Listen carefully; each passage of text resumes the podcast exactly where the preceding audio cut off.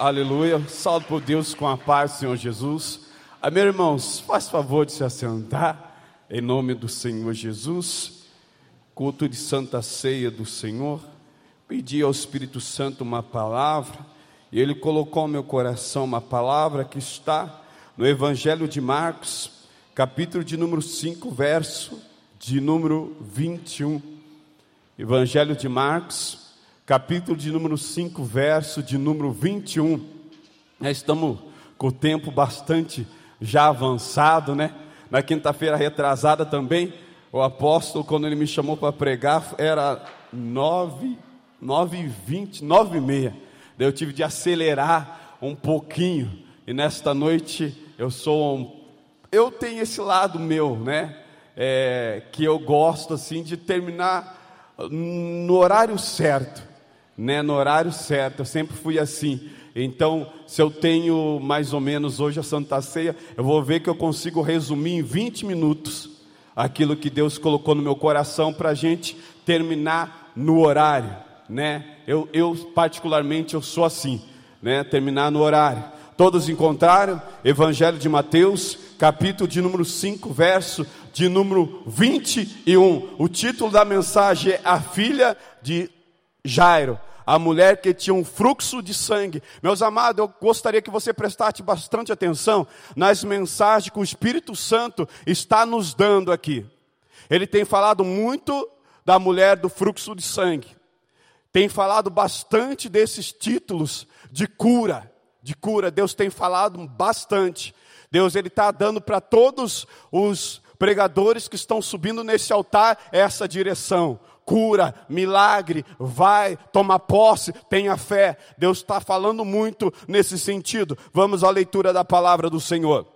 E, passando Jesus outra vez num barco para o outro lado, ajuntou-se a ele uma grande multidão, e ele estava junto do mar. E eis que chegou um dos principais da sinagoga, por nome Jairo, e, vendo-o, prostou-se aos seus pés e rogava-lhe muito, dizendo: Minha filha está moribunda, rogo-te que venhas e lhe imponha as mãos, para que sare e viva. E foi com ele, e seguia uma grande multidão que o apertava. E certa mulher que havia 12 anos tinha um fluxo de sangue e que havia padecido muito com muitos médicos e despedido, despedido tudo quanto tinha, nada lhe aproveitando isso, antes ia a pior. E ouvindo falar de Jesus,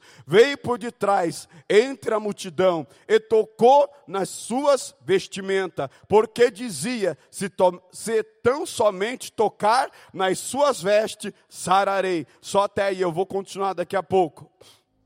Passando Jesus, outra vez num barco, para o outro lado, ajuntou-se ele uma grande multidão, e ele estava junto ao mar. A Bíblia começa a falar que outra vez Jesus estava naquele lugar. Mais uma vez ele passa naquele lugar. E uma grande multidão estava acompanhando Jesus.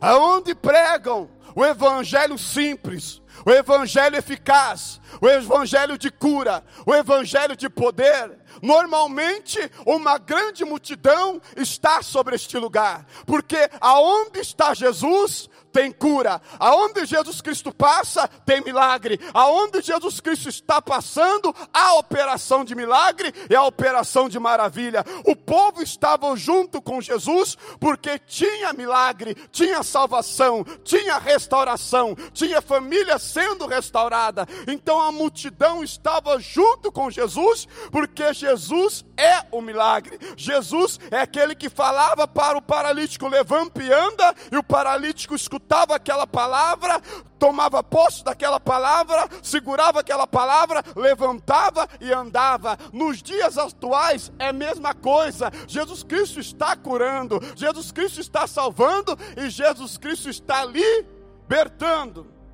A Bíblia agora diz que certo homem, um principal da sinagoga, Este homem era um religioso. Todo sábado este homem estava na sinagoga. E todo sábado ele ensinava sobre a Torá na sinagoga. Ele falava ali da vinda de Deus, ele falava ali das grandezas de Deus, mas o judeu, ele não acredita no Messias. Os judeus até hoje eles estão esperando que Jesus Cristo venha lá em Israel. Tem já um povo a metade, um, acho que mais ou menos uns 3% ou menos, judeu, que acredita em Jesus. Mas a maioria deles ainda estão esperando Jesus Cristo. Eu imagino que esse Jairo na sinagoga, ele vê as manifestações de Jesus Cristo ali em Israel. Ele começa na sinagoga, no sermão dele, fala: olha, tem um tal de Messias por aí, falando que é o Filho de Deus, falando que é enviado de Deus. Esse daí é um charlatão, é mentira, porque eles estavam esperando Messias, como Davi, um homem de guerra, um homem que ia para cima, um homem que destruía, e de repente chega lá em Israel um Jesus que nasceu na manjedoura. Chega lá em Israel, um Jesus que estava lavando os pés dos discípulos. Então eles estavam esperando o Messias como Davi. E de repente chega um homem manso, um homem humilde, pregando o evangelho do reino, falando da grandeza do Pai. E todo judeu, como Jairo, se escandalizava, falava: Não, esse não é o Messias enviado. Eu imagino que ele, como autoridade que ensinava naqueles tempos, começava a falar mal de Jesus. Mas o diabo, nosso adversário, todo mundo sabe e conhece, mas enquanto nós estiver nessa terra pregadores, temos de pregar esta palavra, que o diabo ele é, é o pai do que da mentira, e ele veio roubar, matar e destruir. O diabo ele não respeita a tua, né, desculpa falar a nossa advogada Márcia aqui, mas o diabo não respeita ela porque ela é uma advogada. O diabo respeita ela porque ela é uma filha de Deus. O diabo não respeita um juiz porque ele tem uma carteirinha de juiz. O diabo não respeita o policial, porque ele tem uma farda de policial. O diabo respeita um homem, uma mulher que é nascida e remida pelo sangue do Cordeiro. O diabo respeita um crente que é conhecido no inferno e é conhecido também lá no céu. Quem está comigo, diga amém.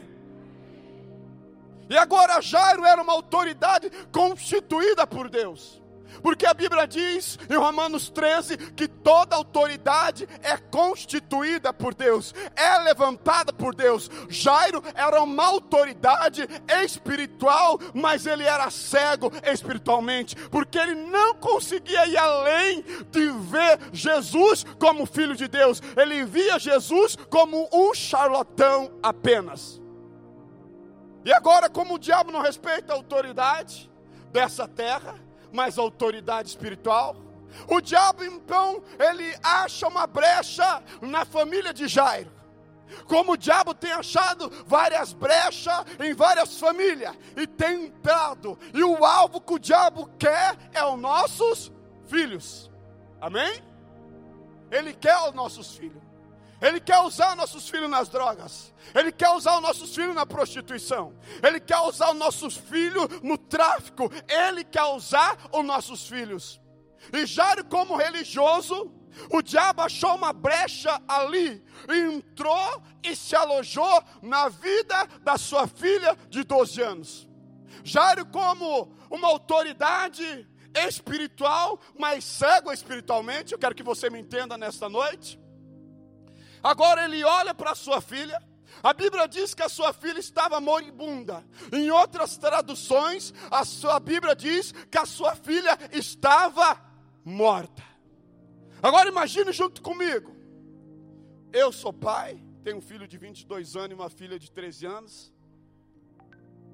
O que que o pai faz pelo seu filho quando o seu filho está morto?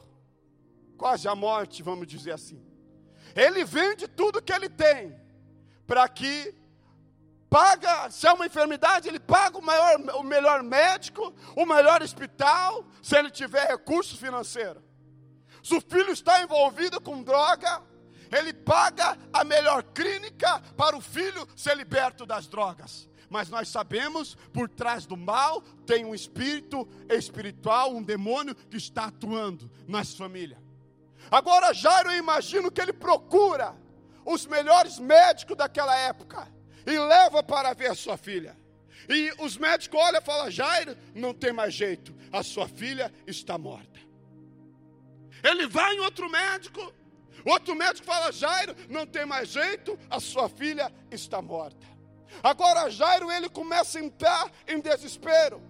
Como muitos pais que não conhecem a Bíblia, que não conhecem Jesus, ele entra em desespero, ela entra em desespero. Agora o mal bate na porta de Jairo, o dia mal. Todos nós passamos pelo dia mal.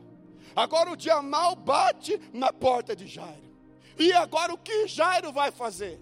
Ele procura a medicina, meu amado. Deus deixou a medicina, Deus deixou os médicos, mas tem coisa que a medicina fala, vai até onde os médicos estudam e fala: para nós não tem mais jeito, agora somente Deus.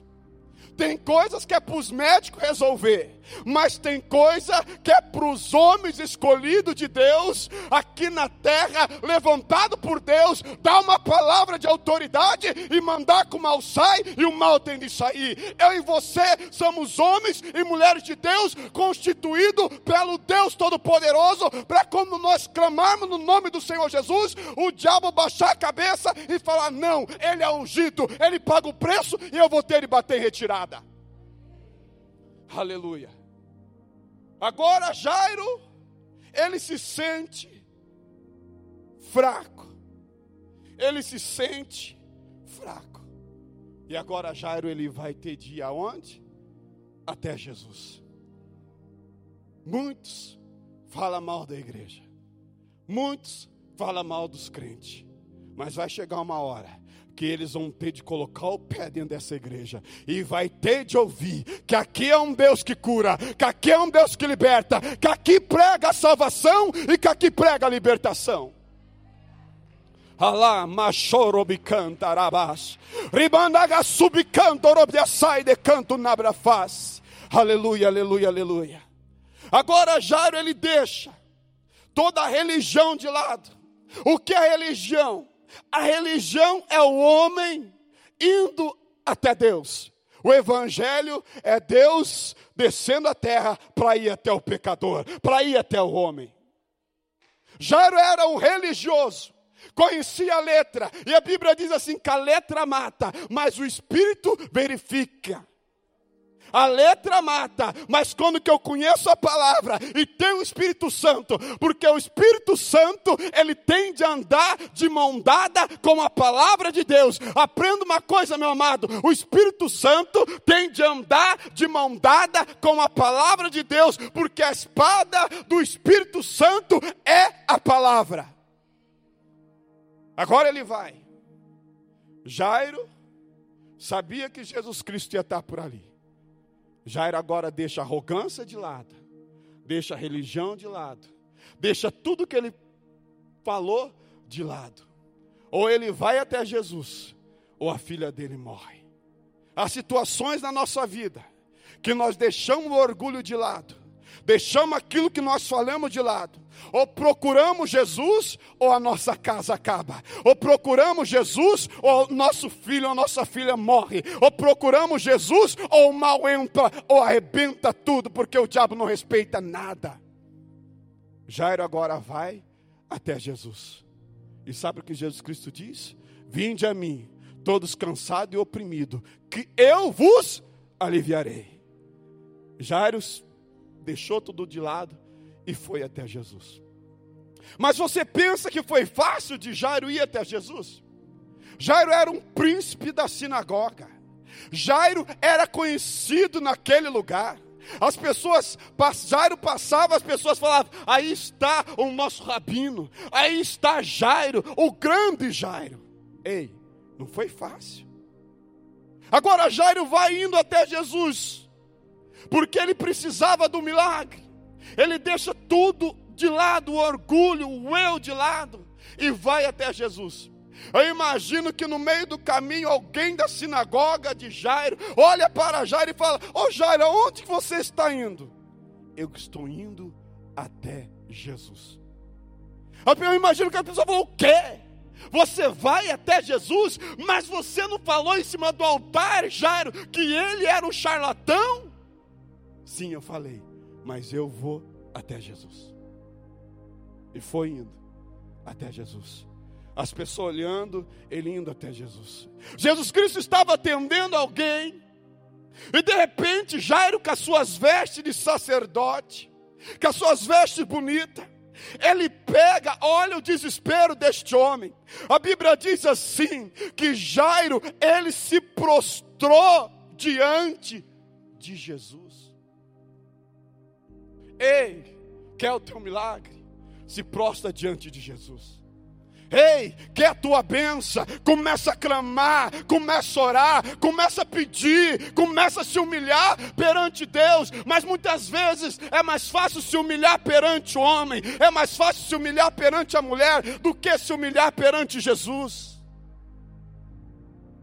Ele deixou tudo de lado, ele se humilhou, ele se prostrou diante do Senhor Jesus, e ele diz assim: ele diz assim: olha o que a Bíblia diz assim: rogar-lhe muito, dizendo: Minha filha está moribunda. Jairo não chegou como autoridade que ele era, ele chegou se humilhando ele chegou se prostrando, e a Bíblia diz assim: todo aquele que se humilha, Deus exalta, mas todo aquele que se exalta, Deus humilha. O crente tem de saber se humilhar na presença do Senhor Deus. Se você entrou aqui nesta noite falando, Deus, eu preciso do milagre, Deus, eu preciso que o Senhor entre no meu casamento, que o Senhor entre na vida do meu filho, que o Senhor entre na vida da minha filha, então desce, desce nesta noite, meu amado. Deus está falando, se humilha perante perante mim, porque se você descer, eu vou te levantar, se você se humilhar, eu vou te exaltar. Jairo se humilhou, ele desceu aos pés do Senhor Jesus, e quem se desce aos pés do Senhor Jesus, Deus exalta no meio de todos. Ele se prostrou, ele se humilhou e ele rogava. Ele falava, mestre, vai até a minha casa, vai até a minha casa, mestre. A minha filha está morrendo, a minha filha está moribunda, mestre. Vai até a minha casa, mestre. E, o, e ele fala assim: se o Senhor ir e colocar as suas mãos sobre ela, ela vai viver. Olha a fé desse homem. Olha a fé desse homem. Ele chega se humilhando. Ele sabia que o, o, o caminho o caminho para receber o milagre é o caminho da humilhação é o caminho da prostração. Meu amado, olha o que Deus está falando nesta noite. O caminho do milagre é o caminho da prostração. O caminho do milagre é o caminho da humilhação. Quando eu entro na madrugada às três horas da manhã, eu me prostro, eu falo, Senhor, eu não sou nada, eu não sou ninguém, mas o Senhor é grande, o Senhor é tudo, o Senhor está no controle de todas as coisas. O Senhor, a Bíblia diz assim: que o céu é o teu trono e a terra é extratos dos seus pés. Nós temos de saber o caminho, e o caminho é o caminho da humilhação. Eu sou filho de Deus, mas eu tenho de me prostrar diante dele. Jairo nos mostra o caminho, o caminho da prostração. E quando ele recebe uma palavra de Jesus, Jesus olha para ele e fala: eu irei curá-la. Você viu? Eu irei curá-la. E Jesus agora sai junto com Jairo, passeando junto com Jairo. Essa mensagem ela vai acabar em Marcos, eu, eu vou aqui dar uma adiantada. 21, né? Eu li Marcos 25, 21, mas ela vai terminar no 43, tá? É todos esses versículos para você daí na cela. Vai ter muita coisa, eu só quero dar uma acelerada por causa do nosso horário, amém? E orar. O relógio não para, né? O relógio corre, daí eu também tenho que correr atrás dele. Agora Jairo ele sai junto com Jesus. E a Bíblia diz que no meio daquela multidão, uma mulher que sofria 12 anos de um fluxo de sangue, só dessa mulher viver 12 anos com fluxo de sangue já era um milagre. Já era um milagre. 12 anos, ei, não é 12 dias, não é 12 meses, são 12 anos. Então, para essa mulher estar viva, já era um milagre, já era um milagre. E agora a Bíblia diz que essa mulher ela tinha posse, ela tinha, tinha dinheiro, ela era rica. E todos os médicos que ela ia, ela pagava. Até ela indo em ponto de ficar sem nada, ficar pobre. Esta mulher, ela sofria. Como ela sofria? A mulher no Velho Testamento que sofria de um fluxo de sangue, ela era tratada como uma imunda. Ela não poderia estar no meio de pessoas como nós estamos. Ela tinha de estar num lugar isolado. Essa mulher estava sofrendo depressão porque estava sozinha, isolada. Essa mulher estava pobre, porque os médicos tinham pegado todo o dinheiro dela e não dava cura para ela. Você lembra que eu falei? Tem coisas que é para a medicina fazer, mas tem coisas que é para Deus fazer usando os servos dele aqui na terra. Então essa mulher estava praticamente morta. Mas ela ouve falar de quem? De Jesus.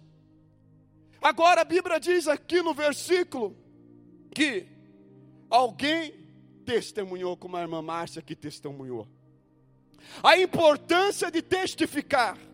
Essa mulher, ela vai até Jesus, porque ela ouviu alguém testificar que o dono da vida, o Jesus Cristo que curava, ia passar por ali. E a Bíblia diz que ela pensando consigo mesmo, ela pensou, ela não falou. Primeiro passo, ela venceu aqui Satanás. O diabo ele vence muitas das vezes, eu e você, ele nem precisa fazer muita força. Ele lança uma seta na mente nossa, nós aceitamos aquela seta e falamos: "Ah, é verdade. Eu sou um derrotado. Ah, então eu sou derrotado. É verdade, eu sou um Zé ninguém. Desculpa pelo Zé aqui, né? Meu final do pé era Zé eu sou um Zé Ninguém, eu sou um Zé Ninguém, eu vou morrer, eu vou morrer nas drogas, vou morrer. Ele lançou a seta, a pessoa aceitou na mente dela, ele derrotou ela ali. Eu quero fazer uma propaganda aqui rápida, né? Tem um tempinho. Quem já leu o livro da Joyce Meyer, Campo de Batalha da Mente, aqui levanta a mão. Uma, duas, três, quatro, cinco, seis. Gente, esse livro é maravilhoso, eu indico para você. Muda a vida do homem muda a vida da mulher. É maravilhoso. Então, ela venceu as setas de Satanás aqui na mente. Ela pensou consigo mesmo: eu irei até ele, tocarei nas suas vestes e sararei. Ela pensou, ela falou aqui, mas ela tinha de fazer o que a nossa irmã Márcia falou, né? Ela recebeu a profecia, mas ela tinha de ir até o milagre. Agora, se ela ficasse, ela ia morrer ali, não ia receber o milagre. Agora, ela tinha de achar força para ir até Jesus, para receber o milagre, porque a fé ela tinha, mas ela precisa da ação. Ela precisa ter ação. Mas essa mulher também, ela não falou para ninguém, porque se ela fala para alguém, escuta mais uma pérola aqui. Se ela chega para a vizinha dela e fala assim: Vizinha, oh Maria tem um Senhor Jesus que está passando por aí. Oxente. E eu estou sabendo que Ele cura. Eu acho que eu vou ir até lá, porque a minha única solução é Jesus. A Maria ia falar para ela: não vai, sua boba.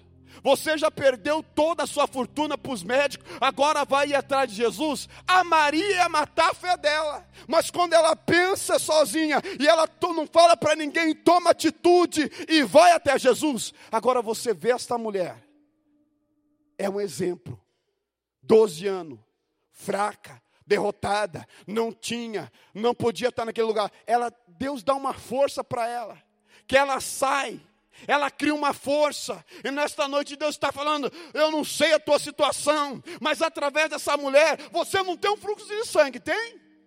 Não, você apenas tem uma lutinha, que está fazendo um copo d'água, uma tempestade num copo d'água, já está falando: Deus, eu vou abandonar, eu não vou mais no culto, eu vou fechar minha cela, eu vou abandonar. Ei, ela estava morta. Ela toma uma atitude agora, ela se levanta. Eu imagino que ela troca de roupa. Ela fala: Eu vou até Jesus. E ela começa a ir até Jesus. Mas agora ela vê uma multidão. E no meio daquela multidão, se aquele pessoal descobre que ela tem um fluxo de sangue, ela ia ser apedrejada. Ela ia morrer antes de chegar em Jesus. Essa mulher foi uma mulher corajosa ela coloca a vida dela em risco, mas ela vai em busca do teu milagre. Eu não sei o que você está passando, mas Deus está falando nesta noite: toma atitude, toma fé, cria coragem e vai em busca do teu milagre. Você veio hoje aqui, então nesta noite você já recebeu o teu milagre em nome de Jesus, em nome do Senhor Jesus. Ela toma uma atitude, ela toma ali risco de vida, agora ela vai perante Jesus. A Bíblia diz assim que ela chega se arrastando por baixo e toca nas vestes de Jesus. E quando ela toca nas vestes do Senhor Jesus, a Bíblia diz assim que Jesus sentiu que dele saiu virtude, unção para curar. Tinha mais pessoas tocando em Jesus? Tinha, porque o povo apertava. Tinha mais pessoas enfermas tocando em Jesus? Tinha. Mas por que aconteceu um milagre na vida dela? Porque lá na casa dela, ela já tinha recebido o milagre. Lá no pensamento, na mente dela, ela já tinha recebido o milagre. Então, quando ela toca, ela recebeu. E Jesus Cristo para a multidão e fala: Alguém me tocou porque eu senti que de mim são virtude. E Pedro, meio rude, fala: Mestre, as pessoas te apertam e o Senhor fala que alguém te tocou. Ele falou: Alguém me tocou, porque eu senti que de mim saiu virtude. Há uma diferença em você pegar e você tocar. E Deus está falando nesta noite: Não me pega, me toca. Porque se você saber tocar, vai sair virtude dele nesta noite. E o teu milagre vai chegar, a tua bênção vai chegar. E sabe quem estava ali do lado? Jairo. Jairão viu, nossa, oh, meu Deus, oh, a minha filha está curada. Oh, o milagre é meu. Ele viu, ele estava junto. Ele viu, ele estava junto. O coração de Jairo começa a acelerar. Oh, a minha filha vai ser salva. E aquela multidão vai junto com Jesus, vai junto com Jesus. Jairo com o coraçãozinho dele acelerado. O milagre da minha filha, o milagre da minha filha. Mas a Bíblia diz que chega alguns da casa de Jairo. É, meu Deus, alguns da casa. A família, a família. Chega algum da casa de Jairo e grita: Ei, Jairo! Né? E quando alguém da nossa família chega, a gente quer que dê uma notícia boa, né? Uma notícia assim, ei, uma notícia, ei, Jairo, não precisa mais levar o mestre, tua filha já está curada. Não. Alguém da sua família grita no meio da multidão: Ei, Jairo, para de incomodar o mestre, a tua filha já morreu. A fé de Jairo, que estava 100%, que viu a mulher do fluxo de sangue ser curada na hora, a fé dele começa a descer. Foi lá embaixo, zero. Sabe o que Deus está falando? Que alguém que anda com você, alguém da tua família, que falou que você não vai ser, que falou que você não vai conseguir. Né, sabe quais foi as palavras que saiu dos lábios de Jesus? Naquele momento que Jesus Cristo olha para Jairo, e ele vê no sebrante de Jairo, que aquilo ali arrebentou Jairo que aquela palavra deixou Jairo para baixo. Deus está falando nesta noite, eu não sei o que você ouviu, mas que te machucou, te machucou. Mas sabe qual é a palavra de Jesus Cristo para a tua vida nesta noite? Jesus olha para Jairo e fala assim: Não temais, crê somente. Olha o que Deus está falando para mim e para você. Não temais, crê somente. Quem está entendendo, diga amém para esse lado aqui, não mais, crê somente. Agora aquela palavra veio de encontro com Jairo. Veio de encontro com Jairo. Se alguém da tua família falou para você que você não vai conseguir, Toma posse dessa palavra, porque Deus está falando. Não tem mais. Se falaram que o teu filho vai morrer nas drogas, Deus está falando, não tem mais. Crê somente. Que falaram que o teu marido não vai vir para essa igreja, não tem mais. Crê somente. Que falaram que você não vai abrir essa empresa, não tem mais. Crê somente. E agora aquela palavra de fé, de ânimo, entra no coração de Jairo. E agora aquela multidão. Meu Deus, né? A multidão estava junto. Vamos ver. Né? Quando estamos passando pela uma lutinha, os vizinhos falam: e agora? O que será desse crente? Todo mundo vai, todo mundo fica. O que, que ele vai fazer? O que, que ela vai, vai fazer? Mas ela continua firme, continua crendo continua no propósito. A multidão inteira começa a seguir Jesus até a casa de Jairo. Agora chegando lá na casa de Jairo, estava aquele alvoroço, aquele, né, vamos falar, aquele fervo, né? Aquele fervo, todo mundo chorando, todo mundo chorando. Um estava ali para ver que Jesus Cristo ia curar mesmo. Aquela turma que fala, eu duvido que ele vai fazer. Sabe aquele um que fala assim? O camarada recebeu uma profecia aqui na igreja e tem uns aqui, né? O, não, o joio fala assim: será mesmo? O joio fala, né? Será mesmo? Será? Ei, Deus está falando que vai fazer. A turma do joio estava junto com Jesus, junto com os apóstolos, estava tudo junto. Agora Jesus Cristo chega na casa, todo mundo chorando, todo mundo se esperneando. E Jesus Cristo fala assim: Calma, povo, a menina está dormindo. Meu Deus, meu Deus. Eu imagino que no meio daquela multidão alguém fala assim: Esse Jesus é louco. Eu fui lá, eu toquei nela, ela está gelada, está até roxa. Ei, e ele fala que ela vai viver, trouxeram um louco. Jesus vê além do que eu posso ver de do que você pode ver. Aonde eu consigo ver morte, Jesus Cristo consegue ver vida. Aonde você consegue ver uma porta aberta, Jesus Cristo consegue ver uma porta aberta. Aonde você consegue ver um viciado, ele vê um pregador da palavra. Aonde você consegue ver uma prostituta, ele vê um evangelista. Alguém fala: Não, eu toquei está gelada. E Jesus Cristo, eu estou lá, a minha mente está lá, está lá no meio daquele. Tô lá, eu estou lá, estou lá, estou vendo.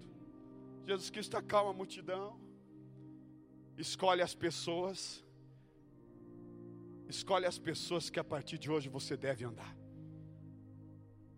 Escolhe. Jesus Cristo pega o pai da menina a mãe da menina, Pedro, será que é Tiago ou João? Só sei que é três discípulos. Pega três discípulos, né? Três discípulos. Os outros discípulos ficaram, mas os três que ele mais andava coladinho, entra. Sabe o que Deus está falando aqui?